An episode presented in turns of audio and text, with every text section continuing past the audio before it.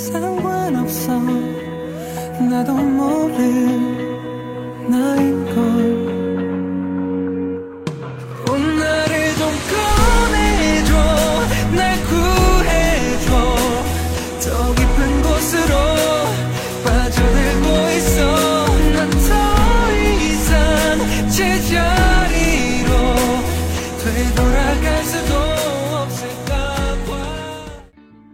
位听众小伙伴们，好久不见！今天是二零二三年一月二号，欢迎收听 TT Tracy Talk。As New Year is approaching, we're all welcoming the year of 2023. We all know how hard 2022 was, and here I just wish every audience in front of the screen can stay safe, be positive, and always believe in yourself for the future. I wonder how much you can still remember about 2022. Can you name a few significant events?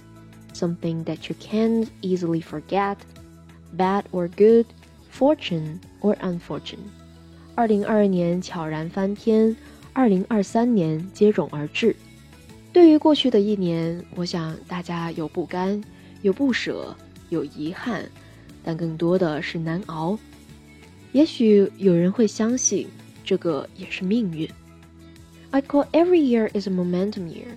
However, 2022 was actually the year I started to record carefully, and I can seriously see how every day passed through. A week ago, millions of undergraduate students have entered the postgraduate examination site and finished their long prepared tests. Yet most students weren't easy in finishing because of getting positive in COVID tests. That's what seemed to be the ending of 2022. But is it really what it is? So today's podcast is the first episode of 2023. The theme of it is restart. If you've got the chance to restart anytime you want, which one would be your option? 今天这期节目，我们一起来回顾2022年有哪些重要的词汇。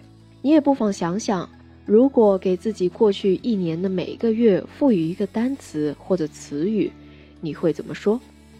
来，我们一起踏上这一段时光穿梭机的旅途。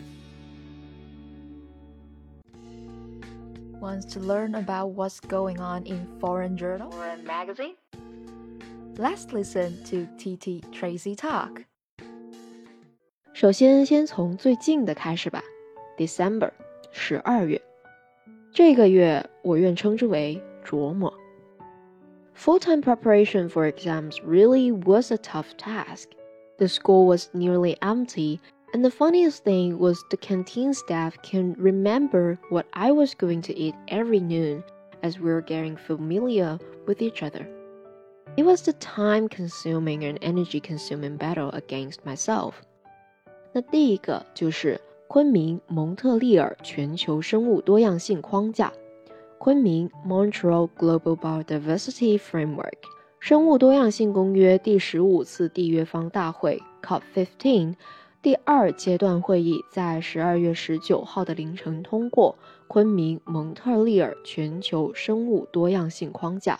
A United Nations biodiversity deal entitled Kunming Montreal Global Biodiversity Framework has been adopted early Monday at the UN Biodiversity Conference (COP15). 那这一次的主题呢，叫做“生态文明共建地球生命共同体”，包含了两个阶段，而中国担任主席国。China hosts the presidency of COP15, formerly known as the 15th meeting of the Conference of the Parties to the UN Convention on Biological Diversity. 所以啊，也就是为什么叫做 COP15。那在这一个历史性的会议当中，我们可以学到两个表达方式：生态文明 （Ecological Civilization）、全球环境基金 （Global Environment Facility）。那第二个十二月的关键词就是首届中国阿拉伯国家峰会 （First China Arab States Summit）。在当地时间十二月九号的下午，首届中国阿拉伯国家峰会在沙特首都利雅得阿卜杜勒阿齐兹国王国际会议中心举行。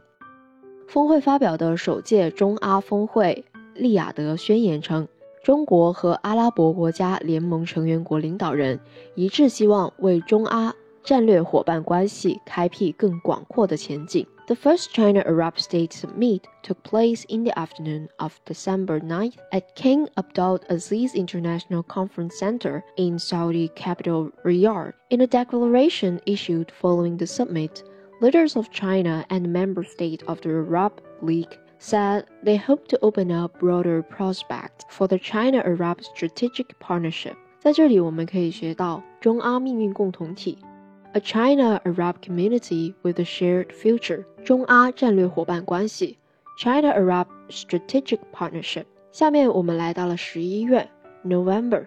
对于十一月，我愿称之为沉寂，silence。To me, November was a month of silence, while our country has obtained another new breakthrough。第三个关键词就是神舟十五号载人飞船，神舟 fifteen manned spaceship。 China's Shenzhou 15-man spaceship, launched on Tuesday night, conducted a fast automated rendezvous and docked with the front port of the space station's Tianhe module. The three astronauts aboard China's Shenzhou 15 spaceship entered the country's space station and met with another astronaut trio. 那在这一个历史性的事件当中，我们可以学习到梦天实验舱。 梦天 Space Lab Module，天宫空间站，天宫 Space Station。那第四个关于十一月的关键词就是个人养老金 Private Pension。个人养老金制度十一月二十五号正式启动实施，而个人养老金是一项补充养老保险制度，参加人需要开立个人账户，每年缴费上限为一点二万元，并且需要按照国家有关规定享受税收优惠政策。而参加人可以自主选择购买符合规定的个人养老金产品。China on Friday announced the implementation。注意这里的 implementation 表示实施，作为名词，它是来源于动词 implement。Announced the implementation of its private pension plan to supplement the country's old age insurance mechanism. Applicants can open their own individual pension accounts which can collect up to 12,000 yuan annually and enjoy tax incentives. The account is to be used specifically for buying certain old age financial products.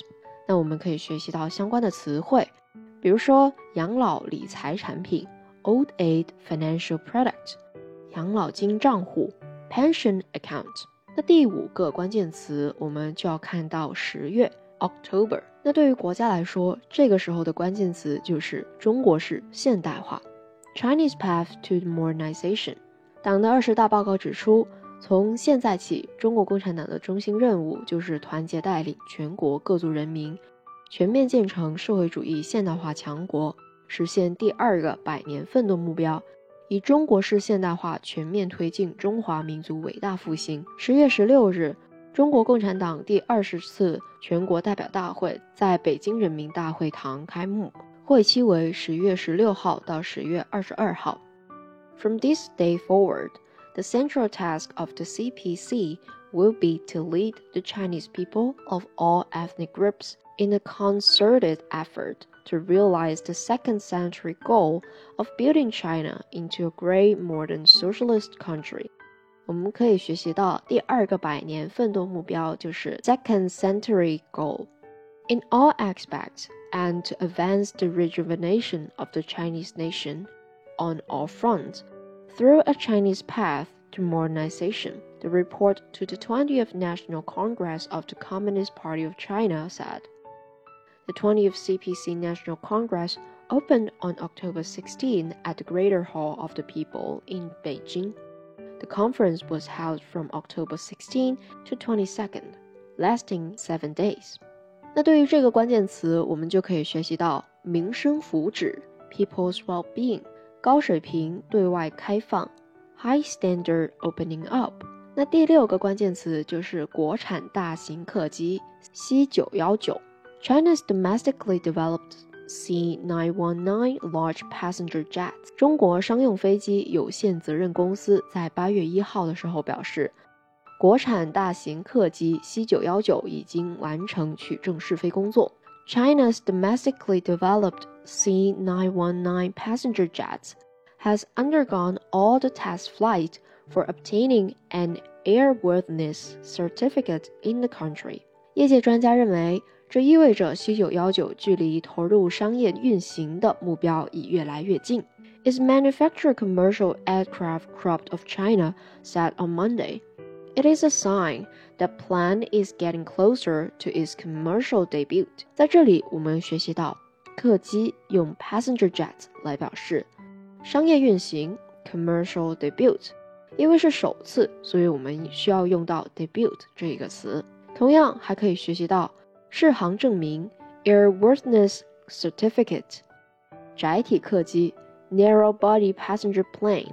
那么第七个二零二二年的关键词就是香港故宫文化博物馆 （Hong Kong Palace Museum）。香港故宫文化博物馆在二零二二年七月三号正式向公众开放。它是来自北京故宫博物院的九百余件珍贵物品，在开幕展中轮换展出。而二零二二年也是香港回归祖国的二十五周年。The Hong Kong Palace Museum was opened to the public on July 3rd. More than 900 treasures from the collection of the Palace Museum in Beijing are put on display on rotation at the opening exhibitions. The year 2022 marks the 25th anniversary of Hong Kong's return to the motherland. 在这里，我们学到故宫 Palace Museum 特别展览门票 Special Exhibition Ticket 轮换，rotation 来自于动词 rotate。同样，什么什么的几周年，我们可以说 marks the twenty-fifth anniversary，二十五周年。第八个，number eight，新冠疫苗知识产权豁免。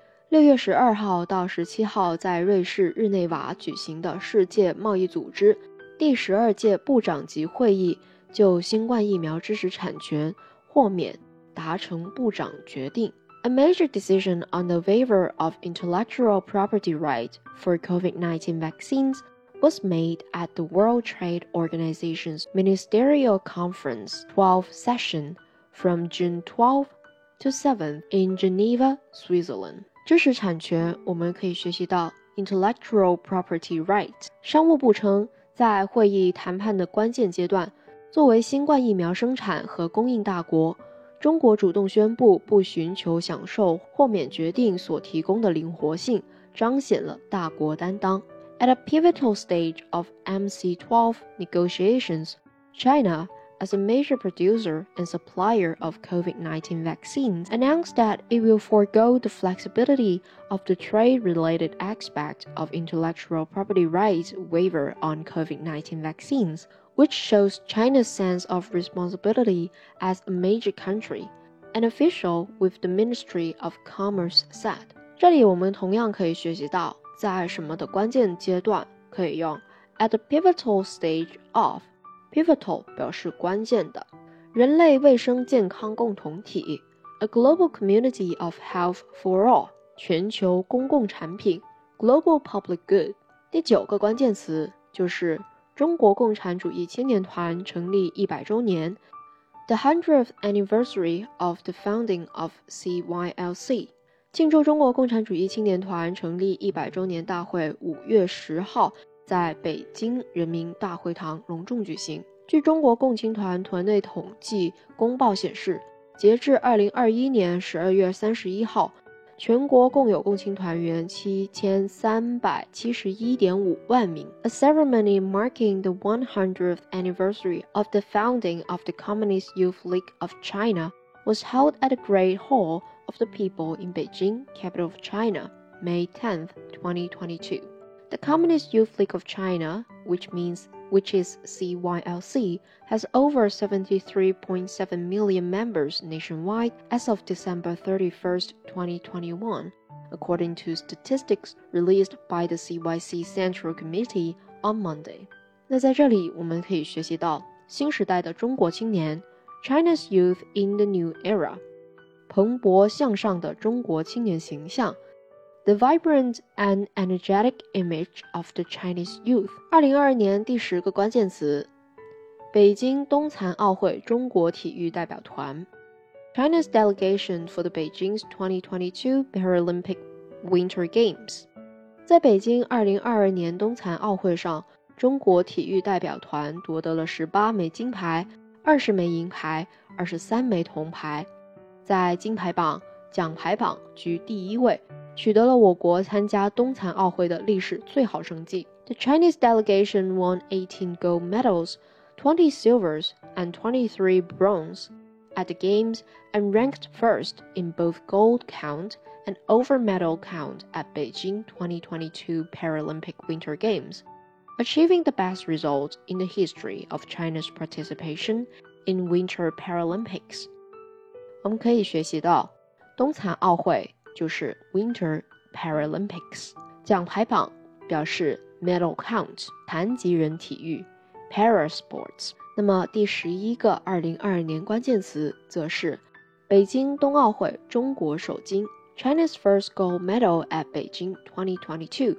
孙春兰 on behalf of the Communist Party of China Central Committee and the State Council congratulated the country's Olympic delegation on Sunday for winning gold in the short track speed skating 2000 meters mixed team relay event at Beijing 2022。在这里，我们可以学到单板滑雪坡面障碍技巧 （snowboard slope style）、大跳台 （big air）。那最后一个关键词，也就是二零二二年一月的关键词， 促进春节消费 （boost consumption during Spring Festival holiday）。二零二二年一月十六号。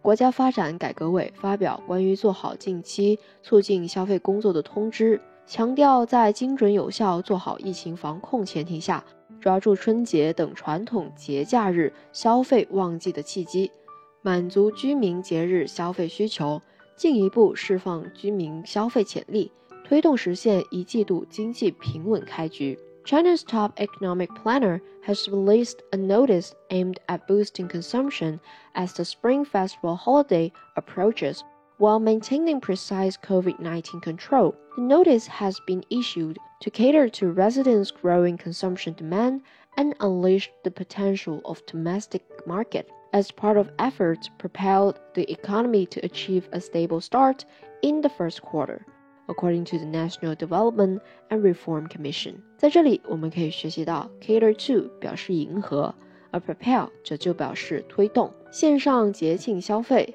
online festival consumption 冰雪消费 consumption related to the ice snow industry. In the year 2023, I want to have some reduction, less wishes, more actions. 那不管过去经历什么，我们终究会迎来曙光。Hello, Tracy Talk.